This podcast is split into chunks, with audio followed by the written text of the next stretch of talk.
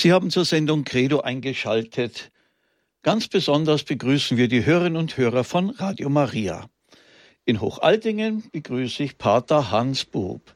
Wir hören heute den 30. Teil des Vortrags von ihm über das Johannesevangelium. Grüß Gott, Pater Bub. Grüß Gott. Ja, liebe Zuhörerinnen und Zuhörer, wenn ich Sie wieder bitten darf, die Heilige Schrift auszuschlagen, das Johannesevangelium. Wir sind am Kapitel 17 und zwar beginnen wir mit dem Vers 20. Johannes Kapitel 17, Vers 20. Jesus ist im Abendmahlsaal. Er hat die sogenannte Abschiedsrede gehalten.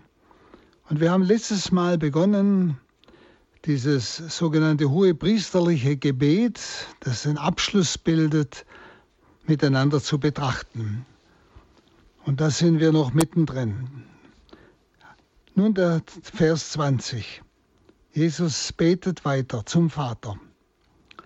Aber ich bitte nicht nur für diese hier, also die Apostel, sondern auch für alle, die durch ihr Wort an mich glauben werden. Also Jesus versichert hier den Aposteln und uns allen, wie wirkmächtig das Wort der Apostel sein wird, die er sendet. Dieses Wort schafft Glauben, sondern auch für alle, die durch ihr Wort an mich glauben. Papst Johannes Paul II. sagt einmal, wenn doch nur die Priester wüssten, wie wirkmächtig das Wort Gottes ist.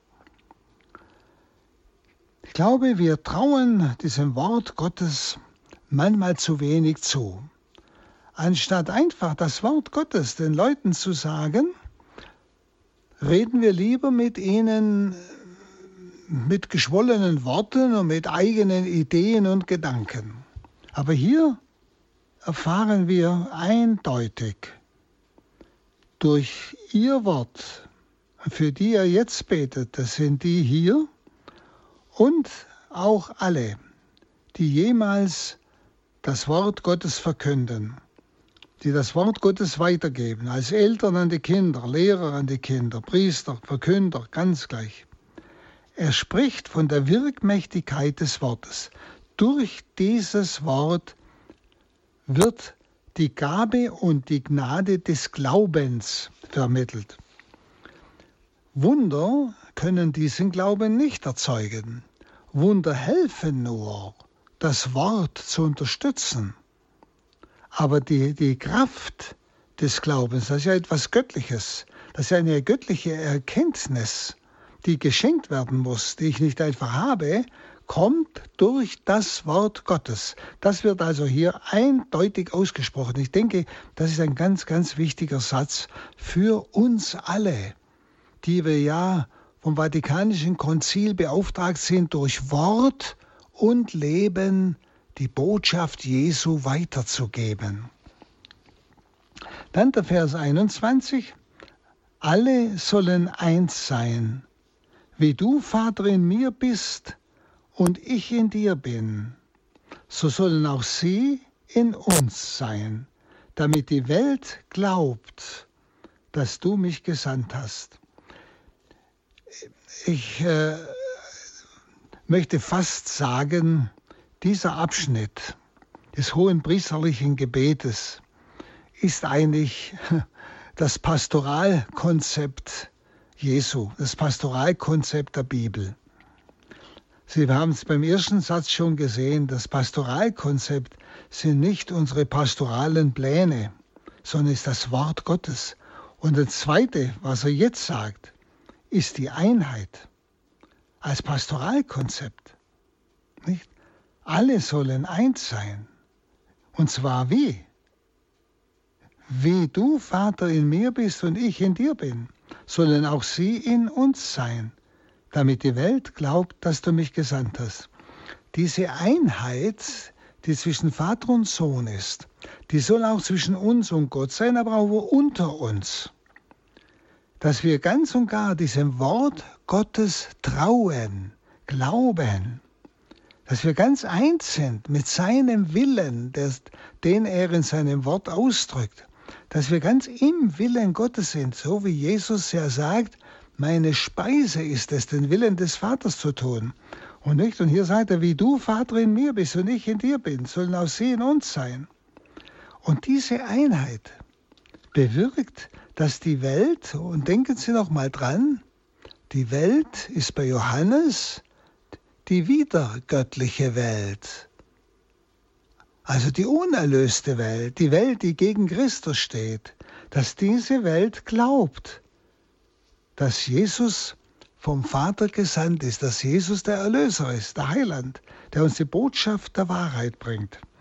Also dieser, wieder, dieser Glaube kommt einerseits vom Wort Gottes, aber er kommt nur dann auch vom Wort Gottes, wenn wir in Einheit sind.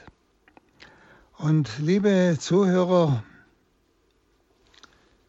ich denke, dass hier mit nach dem Wort Gottes gesprochen eines der großen Hindernisse unserer Verkündigung ist, dass wir verkünden ohne Einheit.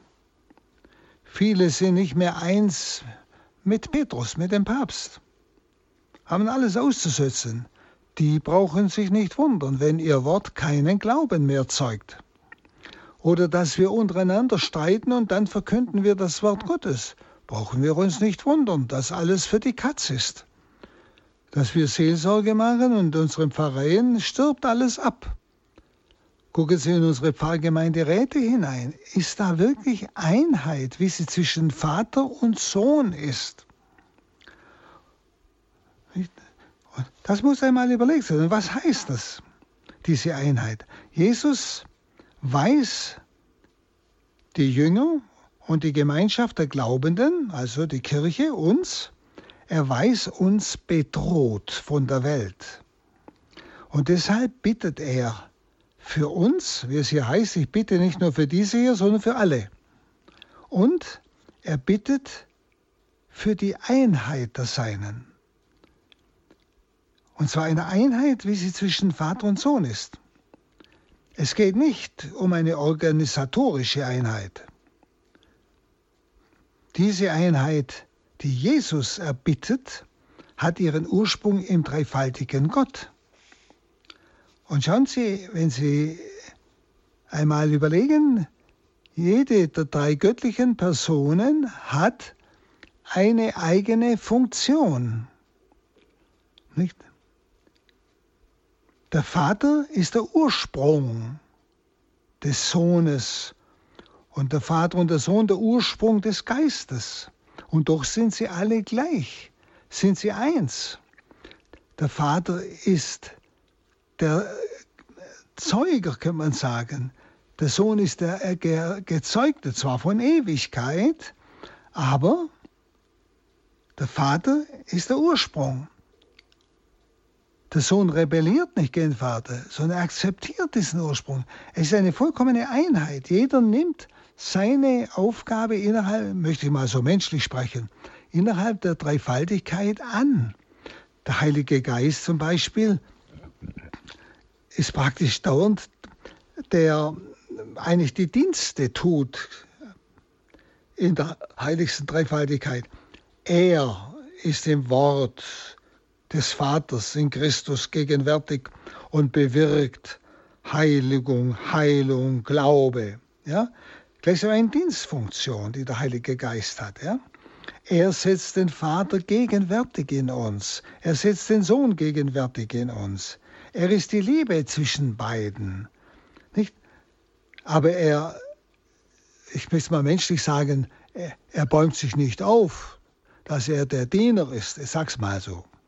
Verstehen Sie? Jeder nimmt seinen Auftrag, seine Sendung innerhalb des dreifaltigen Gottes voll an. Sie sind vollkommen eins. Jeder anerkennt seine Stellung. Und schauen Sie, und gucken Sie doch mal wieder in unsere Gemeinden oder Gemeinschaften. Nimmt da jeder seinen Auftrag, das, was ihm aufgetragen ist, entsprechend seinen Gaben und Fähigkeiten, nimmt er die ganz an und dient damit den anderen. Oder will der Einzelne immer noch etwas anderes sein, als was er ist, mehr sein? Wie oft kommt Neid und Eifersucht? Sehen Sie, das ist genau das Gegenteil von dieser Einheit. Sondern, dass wir den, der der Ursprung oder der die Leitung hat, dass ich den anerkenne, voll und ganz dass ich mich ein- und unterordne, voll und ganz, so wie wir es in der heiligsten Dreifaltigkeit sehen. Die heiligste Dreifaltigkeit ist gekennzeichnet durch ihre Freiheit und auch diese gewollte Erhaltung der Unterschiede. Jesus sagt ja, ich und der Vater sind eins. Und doch bleibt der Sohn der Erwartende, der Bittende, der sich an den Vater wendet hier, der betet ja zum Vater. Er ist der Gehorchende. Er kann nur tun, was er den Vater tun sieht. Er sagt nur das, was er beim Vater hört. Der Vater bleibt der Sendende. Der Vater bleibt der Gebietende. Der Vater bleibt der Gebende. Und doch, beide, jeder nimmt das seine, seine als Auftrag oder ja, sein Sein voll und ganz an und anerkennt den anderen ohne Einschränkung. Ich und der Vater sind eins. Und in dieser Unterschiedlichkeit beider, das eine ist der Befehlende, der andere Gehorchende, wenn wir es mal so sagen, in dieser Unterschiedlichkeit lebt die Liebe beider, Heiliger Geist. Die Liebe beider. Nicht? Der Vater verschenkt sich an den Sohn. Es ist gleichsam wie gleichsam die Armut. Ja? Er verschenkt sich ganz. Wer den Sohn sieht, sieht den Vater. Das ist seine Liebe. Die Liebe des Sohnes drückt sich in der Hingabe, im Gehorsam aus. Ja? Heiliger Geist ist nun diese schenkende und empfangende Liebe zwischen beiden.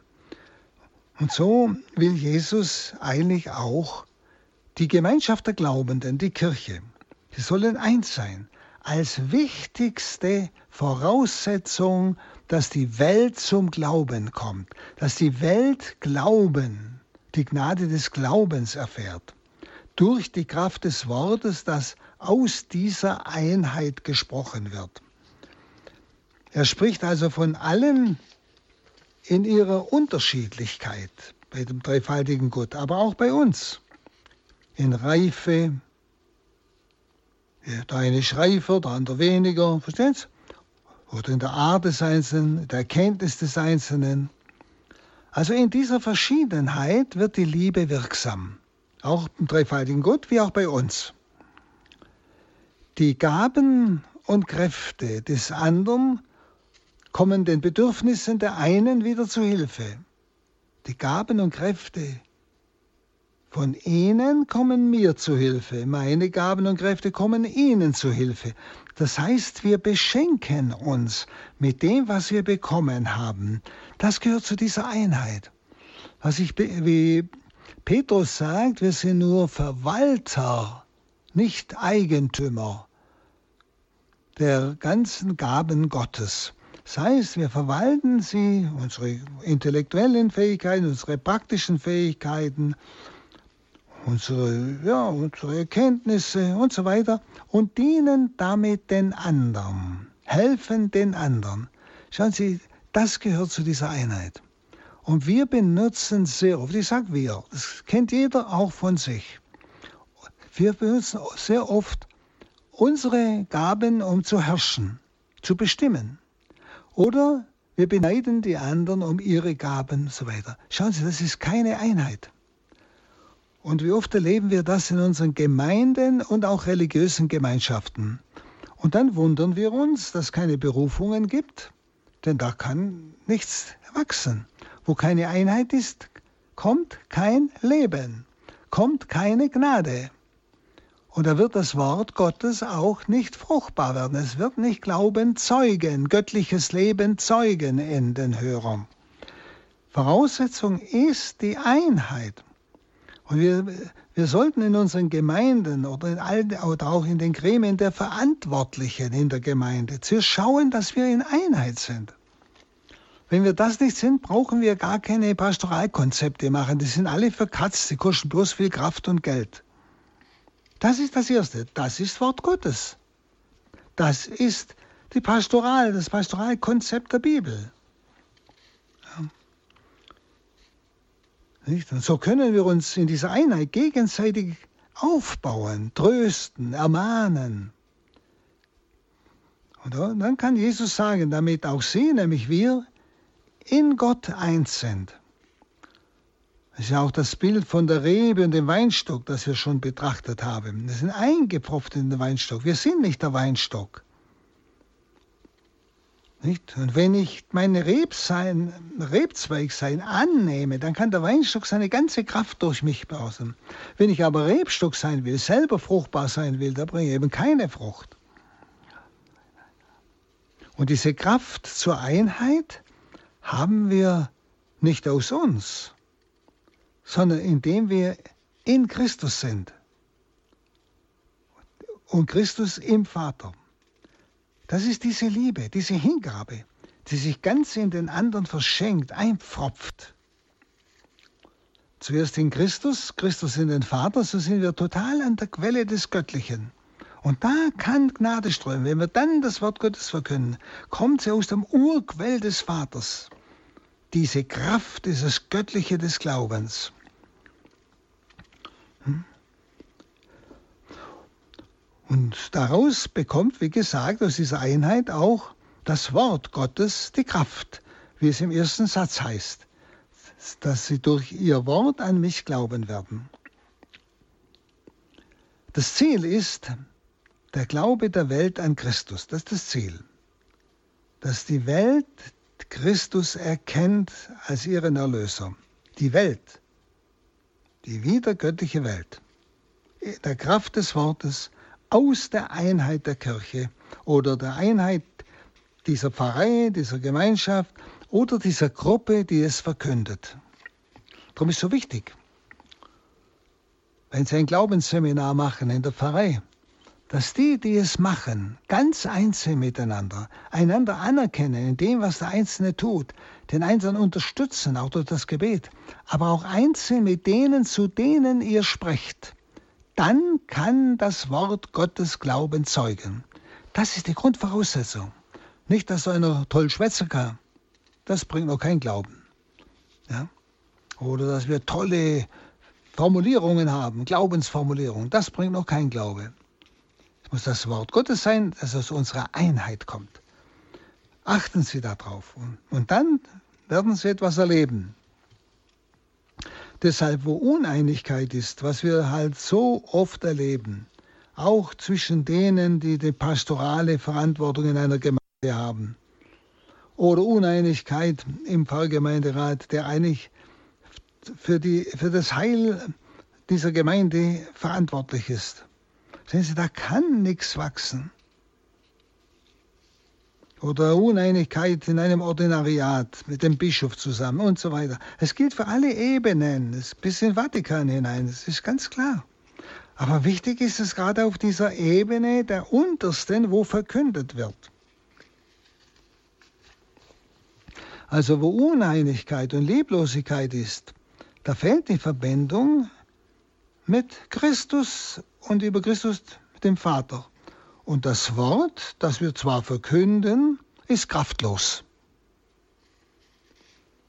Also Sie spüren, das sind die letzten Worte Jesu, sind so entscheidend. Sie sind auf die Pastoralen der Zukunft gelandet. Auf die, die durch ihr Wort an mich glauben in Zukunft. Ja.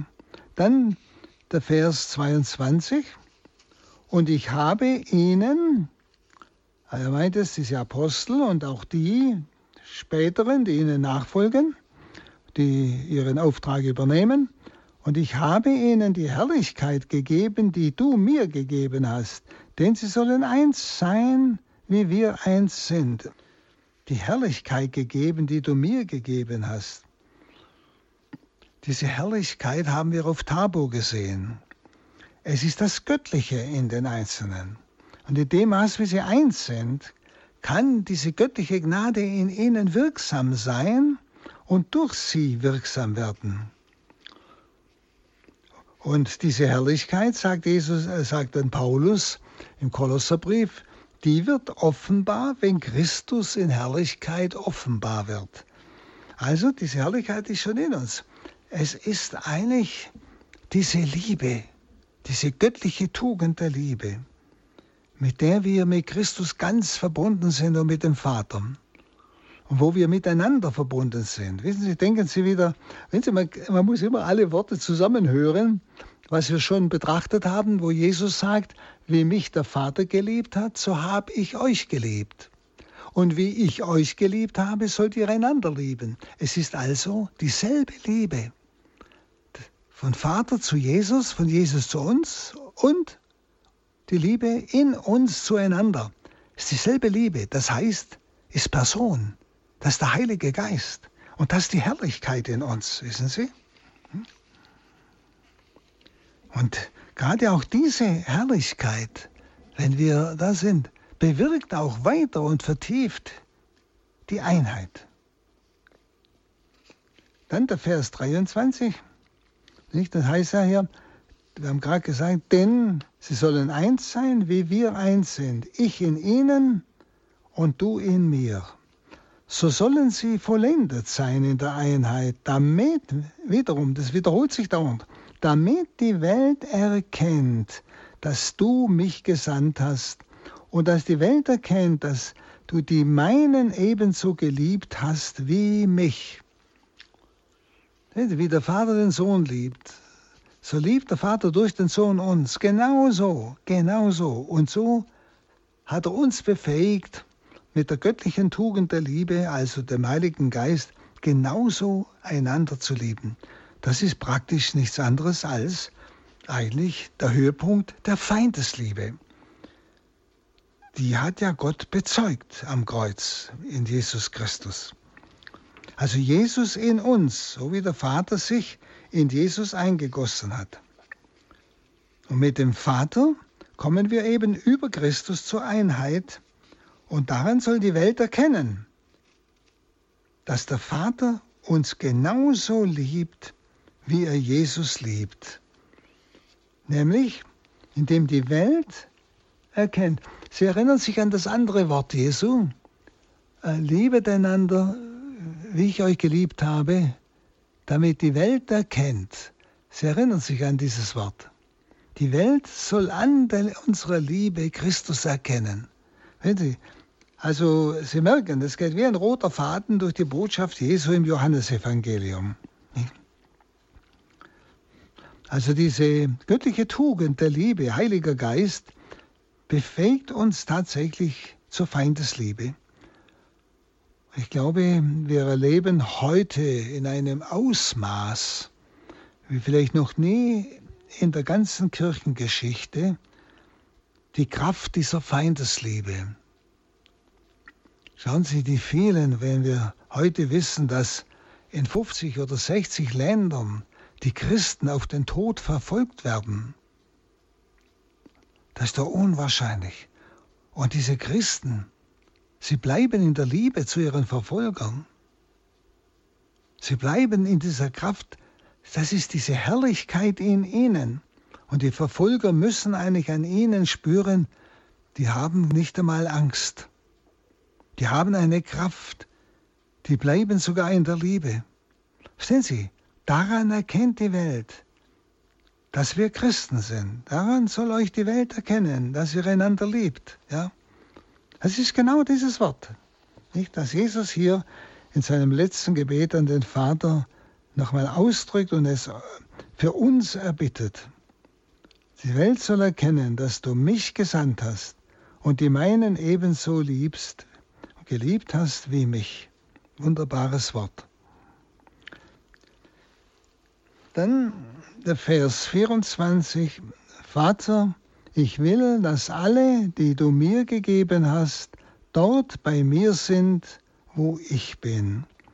Sie sollen meine Herrlichkeit sehen, die du mir gegeben hast, weil du mich schon geliebt hast vor der Erschaffung der Welt.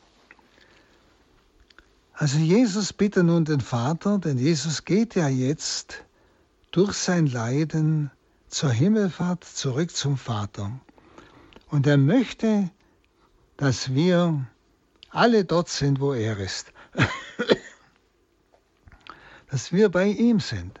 Ist doch etwas Wunderbares.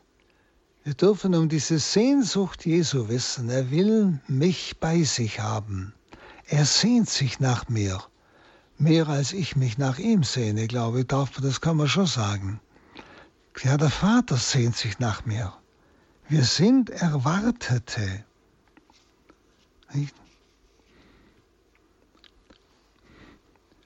Jesus sagt also ganz klar, was du, was du mir gegeben hast. Nicht?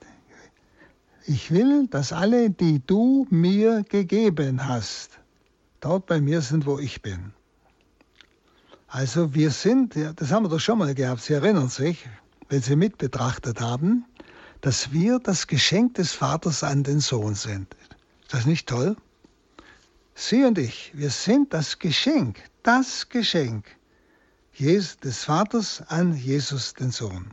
Vater, ich will, dass alle, die du mir gegeben hast, dort sind, wo ich bin. Hm? Wunderbar.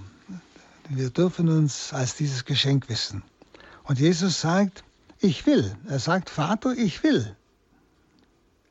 Und Jesus kann das sagen, weil er sich mit dem Willen des Vaters ganz eins weiß. Er und der Vater sind eins.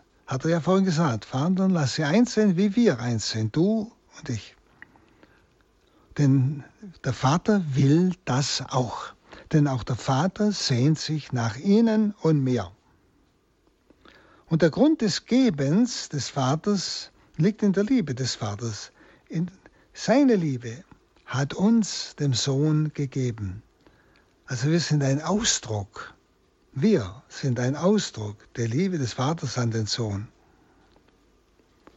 Also es sind Worte, die, wissen Sie, die muss man betrachten, die muss man wiederholen, die muss man einfach, mit denen muss man stehen bleiben. Oder Schwäbisch sagt, auf der Zunge vergangen lassen. Ja? Und dann werden wir die Herrlichkeit sehen, die Jesus hat vom Vater.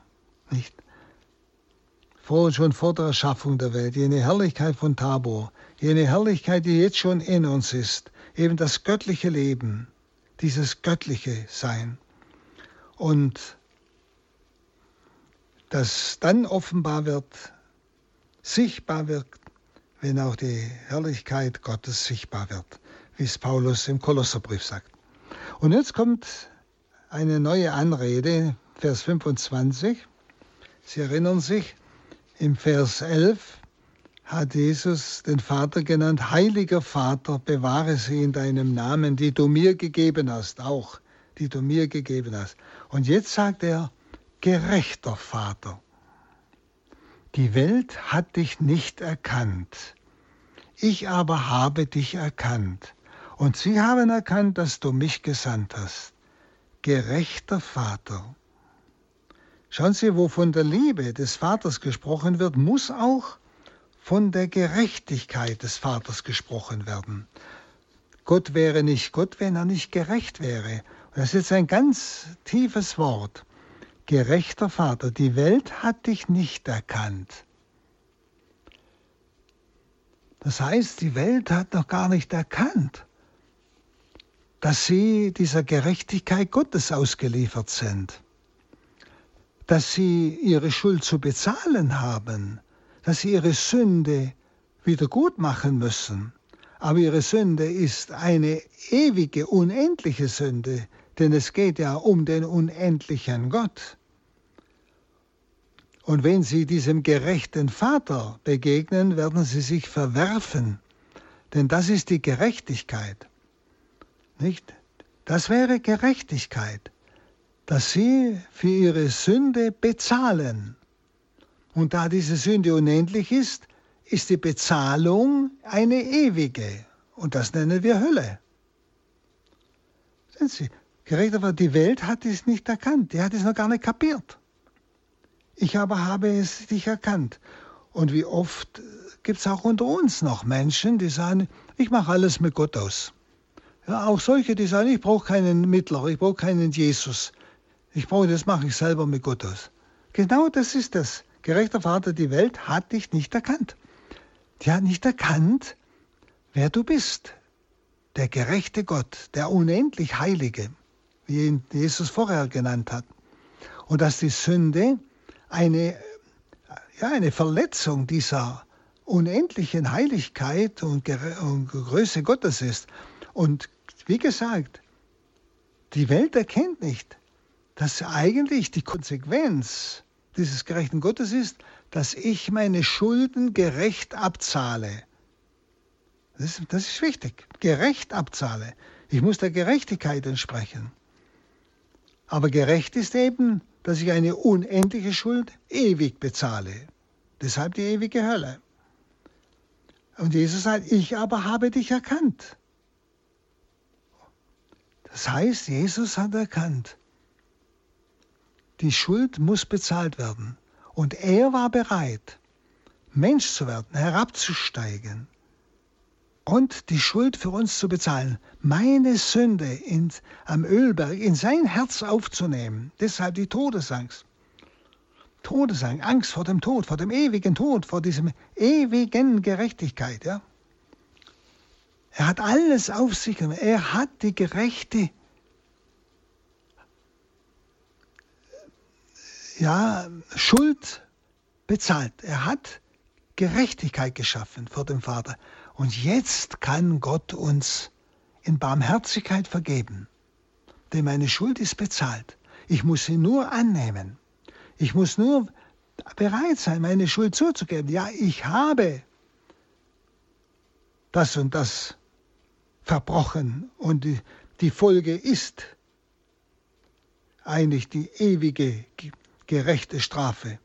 Ja, aber Jesus hat sie für mich getragen und ich darf ihn jetzt bitten, das, was er für mich bezahlt hat, nun mir zukommen zu lassen. Und das ist die Barmherzigkeit, die Vergebung. Das ist ein wunderbares Wort. Überleg es nochmal. Gerechter Vater, die Welt hat dich nicht erkannt. Die, die weiß nicht so richtig um ihre Schuld, wie schlimm die ist gegenüber dieser Gerechtigkeit. Ich aber habe dich erkannt und ich habe für sie deshalb die gerechte äh, ja, Buße getan. Ich habe die gerechte Rechnung bezahlt. Und sie haben erkannt, dass du mich gesandt hast. Nicht? Und deshalb die, die diese Erlösung Jesu annehmen, sie haben ihn erkannt als der vom Vater Gesandte, der für uns die Schuld bezahlt. Dann 26. Ich habe ihnen deinen Namen bekannt gemacht und werde ihn bekannt machen, damit die Liebe, mit der du mich geliebt hast, in ihnen ist und damit ich in ihnen bin. Also dieses Erkennen haben die Jünger nicht aus sich. Ich habe ihnen deinen Namen bekannt gemacht und werde ihn bekannt machen. Also, dass sie Gott, äh, den Vater erkannten, als den gerechten Vater, dass sie Jesus als ihren Erlöser erkannten. Nicht? Dieses Erkennen hat er ihnen ermöglicht. Das ist ein göttliches Erkennen. Das ist das, was wir mit Glauben ausdrücken. Das ist eine, eine tiefere Sicht, die nicht einfach rein äußerlich geschieht. Jesus hat uns seinen Namen, das heißt, Name steht für Wesen, sein Wesen, das Wesen des Vaters offenbart. Er hat ihn offenbart, dass Gott gerecht ist und dass wir unsere Schuld vor Gott bekennen müssen. Er hat sie für uns getragen. Das Kundmachen des Wesens Gottes nimmt kein Ende, denn Jesus sagt ja, ich habe ihnen deinen Namen bekannt gemacht und werde ihn bekannt machen. Dieses Kundmachen des Wesens Gottes nimmt kein Ende. Wer in dieser Einheit lebt, wer die Gerechtigkeit Gottes anerkennt und das Erbarmen Gottes annimmt, dem wird immer mehr Erkenntnis über Gott geschenkt. Die kann man nicht lernen, die kommt von innen her. Und dieses Erkennen wieder, das Erkennen des Wesens Gottes, der die Liebe ist, der die Barmherzigkeit ist, führt wieder zur Liebe zu ihm. Und so fließt die Liebe des Vaters gleichsam durch Jesus zu den Jüngern. Darum sagt er, damit die Liebe, mit der du mich geliebt hast, in ihnen ist. Also die Liebe des Vaters fließt durch Jesus zu den Jüngern im Glauben. Und diese Liebe ist Heiliger Geist. Und damit ich in ihnen bin, und so lebt Jesus durch den Heiligen Geist in den Aposteln, in uns. Wir sind bewohnt. Das ist wunderbar. Das ist also jetzt der Schluss des hohen priesterlichen Gebetes. Und jetzt beginnt das Kapitel 18. Und zwar lesen wir jetzt einmal 1 bis 11. Nach diesen Worten ging Jesus mit seinen Jüngern hinaus auf die andere Seite des Baches Kidron. Dort war ein Garten, in den ging er mit seinen Jüngern hinein. Auch Judas, sein Verräter, der ihn auslieferte, kannte den Ort, weil Jesus dort oft mit seinen Jüngern zusammengekommen war. Judas holte die Soldaten und die Gerichtsdiener der hohen Priester und der Pharisäer, und sie kamen dorthin mit Fackeln, Laternen und Waffen. Jesus, der alles wusste, was mit ihm geschehen sollte, ging hinaus und fragte sie, Wen sucht ihr? Sie antworteten ihm, Jesus von Nazareth. Er sagte zu ihnen, Ich bin es. Auch Judas, der Verräter, stand bei ihnen. Als er zu ihnen sagte, Ich bin es, wichen sie zurück und stürzten zu Boden. Er fragte sie noch einmal, wen sucht ihr? Sie sagten, Jesus von Nazareth. Jesus antwortete, ich habe euch gesagt, dass ich es bin. Wenn ihr mich sucht, dann lasst diese gehen. Also die anderen, die Apostel. So sollte sich das Wort erfüllen, das er gesagt hatte, ich habe keinen von denen verloren, die du mir gegeben hast. Simon Petrus aber, der ein Schwert bei sich hatte, zog es, schlug nach dem Diener des hohen Priesters und hieb ihm das rechte Ohr ab. Der Diener hieß Malchus. Da sagte Jesus zu Petrus, steck das Schwert in die Scheide.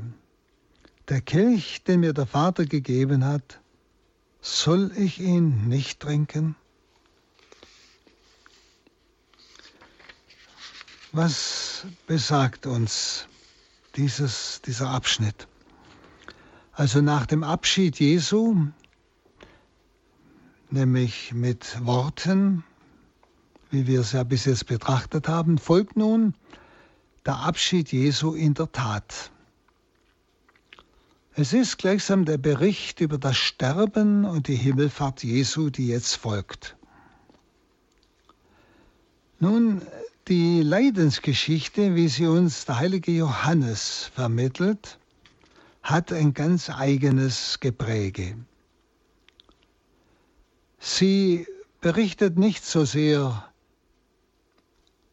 das Leiden Christi, weder das körperliche noch das seelische, sondern die Leidensgeschichte des Johannes zeichnet die Passion als ein Mysterium also gleichsam als Feier des einen und großen Opfers der Weltgeschichte.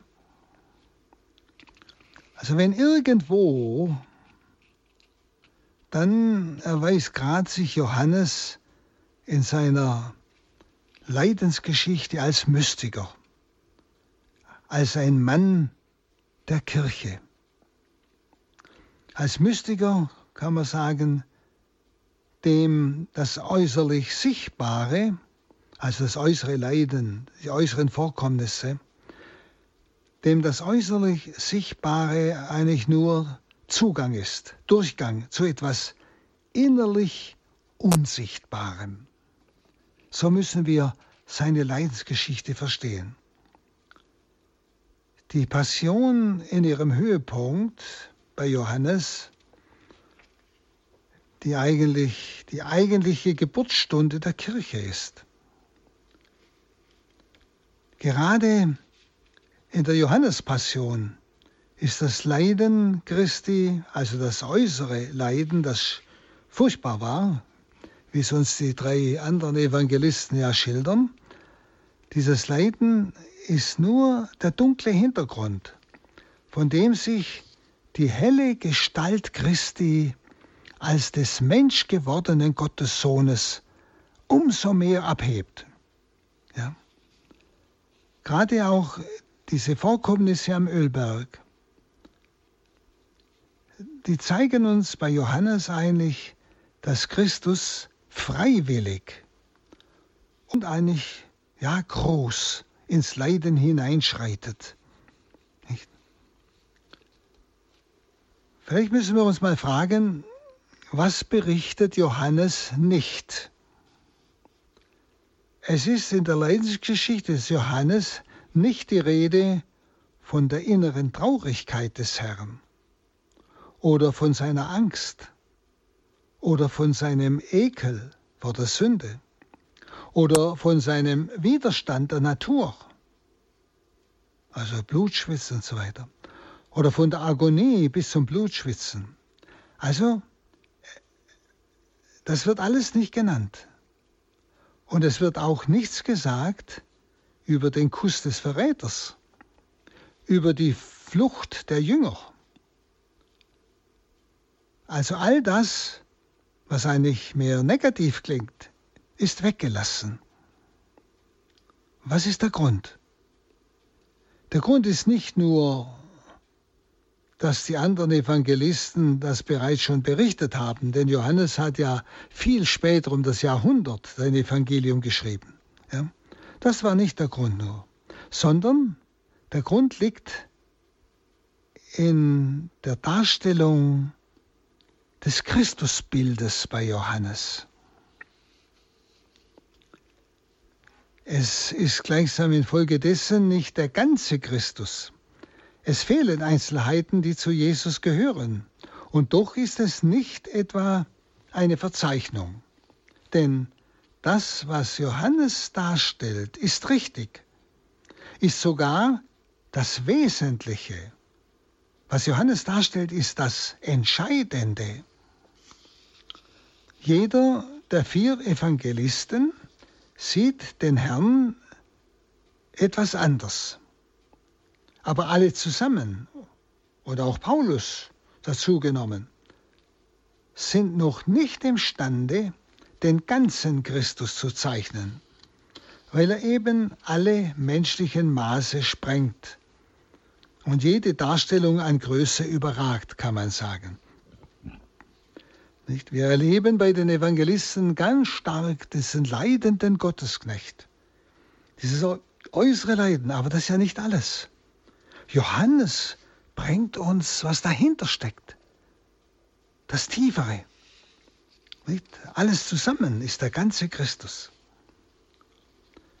Deshalb nun, was berichtet Johannes?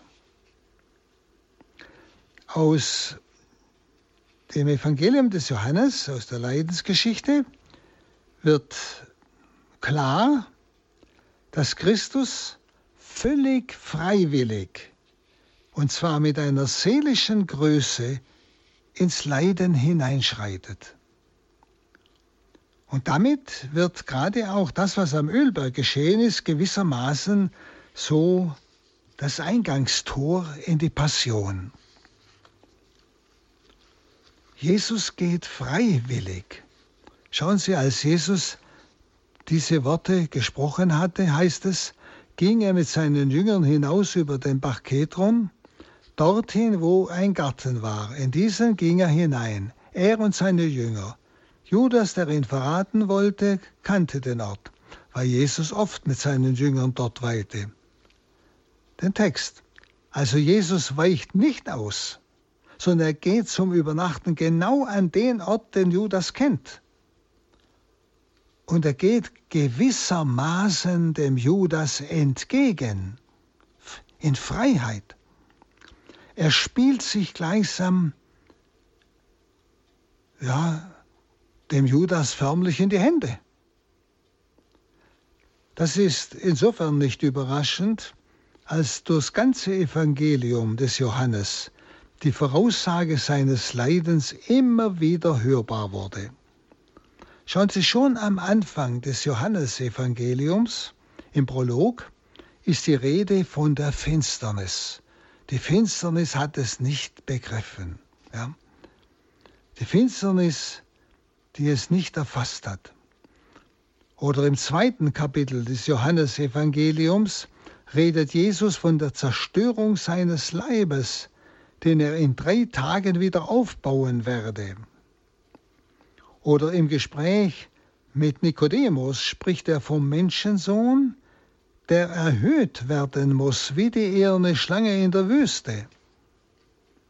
Und dann im sechsten Kapitel verheißt er ja das Brot vom Himmel, und zwar als sein Fleisch, das er hingibt für das Leben der Welt. Und beim Laubhüttenfest sagt er deutlich, ihr trachtet mir nach dem Leben. Und er fügt hinzu, wenn ihr den Menschensohn erhöht habt, werdet ihr erkennen, dass ich es bin. Das ist im Kapitel 8. Dann weiter in seinem Evangelium, bei, als er vom guten Hirten spricht, spricht er von dem Hirten, der sein Leben für seine Schafe hingibt. Oder im elften Kapitel äh, am Fest der Tempelweihe, da wollten sie ihn ja steinigen. Und der Hohe Rat beschließt in aller Form bereits seinen Tod. Oder dann in Bethanien, bevor er nach Jerusalem ging, lässt er sich salben und fügt das geheimnisvolle Wort hinzu, es geschehe für sein Begräbnis. Und als die Griechen zu ihm kommen, sagt er, das Weizenkorn muss sterben, damit es Frucht bringt. Und dann redet er ständig von seinem Abschied von der Welt. Das haben wir ja betrachtet im Abendmahlsaal. So, in, so ist also der Gang zum Ölberg für diesen aufmerksamen Leser seines Evangeliums nichts Überraschendes, sondern der entscheidende Schritt, den Jesus nun macht. Sehen Sie, er hat ja im ganzen Evangelium des Johannes, haben Sie ja gerade gesehen, hat er dauernd auf diesen Augenblick hin gesprochen und gelebt. Darum versteht man, er geht freiwillig in diese Situation. Und er zeigt auch seine Macht. Es heißt, Judas hatte eine Kohorte Soldaten und Knechte des hohen Priesters, und Pharisäer mitgenommen. Sie kamen dorthin mit Windlichtern, Fackeln und Lampen. Jesus, der alles wusste, was ihm bevorstand, trat vor und fragte, wen sucht ihr? Sie antworteten, Jesus von Nazareth. Und Jesus sprach zu ihnen, ich bin es. Judas, sein Verräter, stand bei ihnen. Als er ihnen nun sagte, ich bin es, prallten sie zurück, heißt es, und stürzten zu Boden. Und nochmals fragte er, wen sucht ihr? Sie antworteten, Jesus von Nazareth. Und Jesus erwiderte, ich habe euch gesagt, dass ich es bin. Wenn ihr also mich sucht, dann lasst diese gehen. So sollte sich das Wort erfüllen, das er gesprochen hatte, keinen von denen, die du mir gegeben hast, habe ich verloren. Im Kapitel 17, Vers 12. Keinen, den du mir gegeben hast, habe ich verloren. Also hier wird nochmal die Bestätigung seines Wortes genannt. Also, Jesus zeigt noch einmal seine Macht und drückt aus, ihr könnt mich nicht gefangen nehmen, wenn ich es nicht wollte. Er tut es freiwillig. Da spüren Sie, was Johannes eigentlich aufzeichnet. Und die Gegner, die pochen auf ihre Macht. Und darum bringen sie auch Militär aus der Tempelwache mit, sind unterstützt durch den römischen Truppen. Sogar ein hoher römischer Offizier nach dem Vers 12 ist zugegen. Also sie rechnen, sie rechnen mit einem Aufstand der Galiläer. Und doch ist ihre Macht lächerlich. Jesus, der weder Waffen noch Militär hat, tritt ihnen entgegen und mit einem einzigen Wort, ja mit einer bloßen Frage, wen sucht ihr, setzt er sie derart in Schrecken, dass sie zu Boden stürzen. Es wäre ihm also ein leichtes gewesen, diesem Leiden aus dem Weg zu gehen. Die Freiwilligkeit seiner Bereitschaft wird hier von Johannes ganz besonders sichtbar. Er will allein, allein in das Leiden schreiten. Niemand kann ihn begleiten. Niemand kann es ersetzen. Er allein muss diesen Weg gehen. Und darum nimmt er die Jünger auch in Schutz.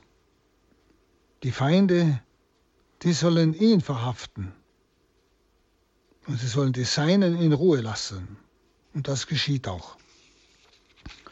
Nun heißt es, Petrus greift zum Schwert.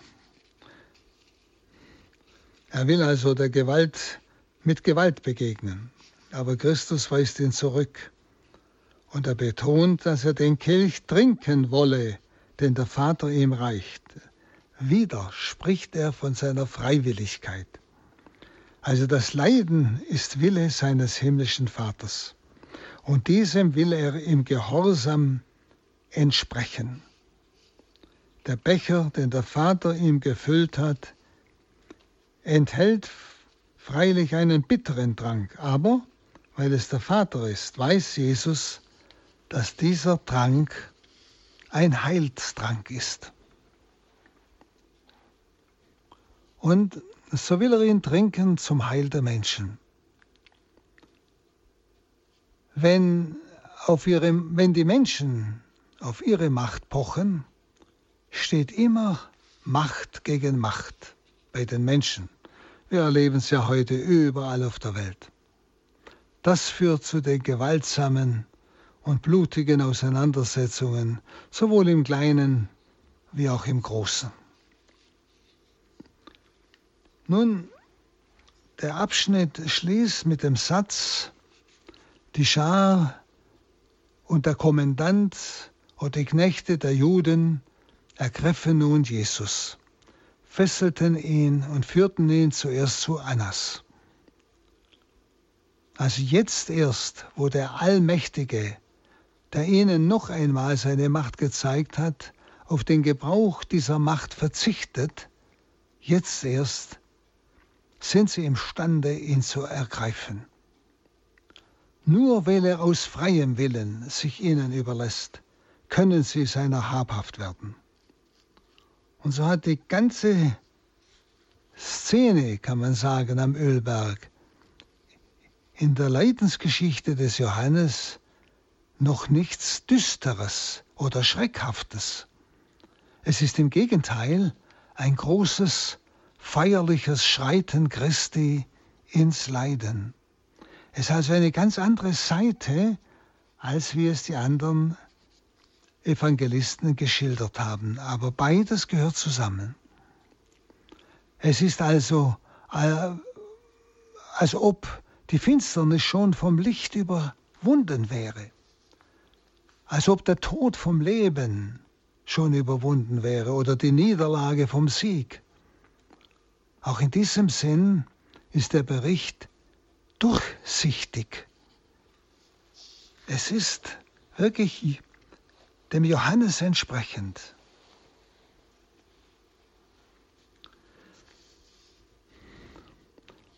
Lesen wir noch äh, die nächsten Verse. Die Soldaten ihre Befehlshaber und die Gerichtsdiener der Juden nahmen Jesus fest, fesselten ihn, führten ihn zuerst zu Hannas. Er war nämlich der Schwiegervater des Kaiaphas, der in jenem Jahr hoher Priester war. Kaiaphas aber war es, der den Juden den Rat gegeben hatte, es ist besser, dass ein einziger Mensch für das Volk stirbt. Simon Petrus und ein anderer Jünger folgten Jesus. Dieser Jünger war mit dem hohen Priester bekannt und ging mit Jesus in den Vorhof des hohen priesterlichen Palastes. Petrus aber blieb draußen am Tor. Da kam der andere Jünger, der Bekannte des hohen Priesters, heraus und sprach mit der Pförtnerin und führte Petrus hinein. Mal bis hierher, bis, bis zum Vers 17. Also Jesus wird zuerst vor den jüdischen Gerichtshof geführt. Also nicht zu Pilatus, sondern zuerst vor den jüdischen Gerichtshof. Und zwar sowohl zu Hannas, dem früheren hohen Priester, und zu Kaiaphas, der jetzt hohe Priester war. Auch hier ist die Linie des Johannes sehr deutlich. Es geht dem heiligen Johannes nicht um Einzelheiten, auch nicht um die Erniedrigung des Herrn, dass er, der Jesus, der ja der eigentliche Richter war, dass er von Sündern gerichtet wird. Also eine Mordserniedrigung. Davon spricht Johannes nicht. Johannes lässt eine ganze Reihe von ja, Zügen aus, welche die anderen Evangelisten berichten und welche diese Erniedrigung zum Inhalt haben. Denken Sie, was die anderen Evangelisten berichtet haben, was vor Hannas und Kaiphas geschah, wo sie ihn anspuckten, ins Gesicht schlugen und so weiter. Das lässt Johannes alles aus. Und so ist zum Beispiel nicht die Rede von den bestochenen Zeugen, die also falsch vor dem hohen Priester gegen Jesus aussagten, falsche Zeugnisse ablegten, oder wie ich schon gesagt habe, von diesem Angespien werden durch die Richter. Nicht einmal vom Urteil ist die Rede. Es geht also Johannes gar nicht darum, was er dagegen an dieser Szene besonders betont, also bei diesem vor dem Hannas und Kaiaphas stehen, also vor den hohen Priestern stehen, was Johannes besonders betont, ist die seelische Größe des Herrn. Und das tritt in zwei Tatsachen in Erscheinung. Aber darüber wollen wir nächstes Mal weiter reden denn das schaffen wir sonst heute nicht mehr. Und so wünsche ich Ihnen, dass Sie selber noch einmal diesen Text lesen und einmal gerade diese Linie des Johannes aufzeigen, diese ganz andere Seite im Leiden Jesu, diese Größe Jesu. Nicht? Und diese, dieses ja in sein Herz hineinschauen dürfen denn Johannes ruhte ja am Herzen Jesu. Er hat mehr erkannt als die anderen. Und so ist er es auch, was ich am Anfang sagte, so der Mystiker, der durch das Leiden, durch diese ganze Leidenssituation durchschaut auf die innere Größe Jesu, nicht? Das, was uns zum Staunen bringt. Ich danke Ihnen, bis zum nächsten Mal. Vielen Dank an Pater Hans Bub aus Hochaltingen für die Auslegung des Johannesevangelium und ich bitte Sie jetzt um Ihren Segen. So segne euch und schütze euch und schenke euch jenen Heiligen Geist, jene Liebe, der euch ein tiefes Erkennen des Wesens Gottes schenkt, der allmächtige Gott, der Vater und der Sohn und der Heilige Geist. Amen.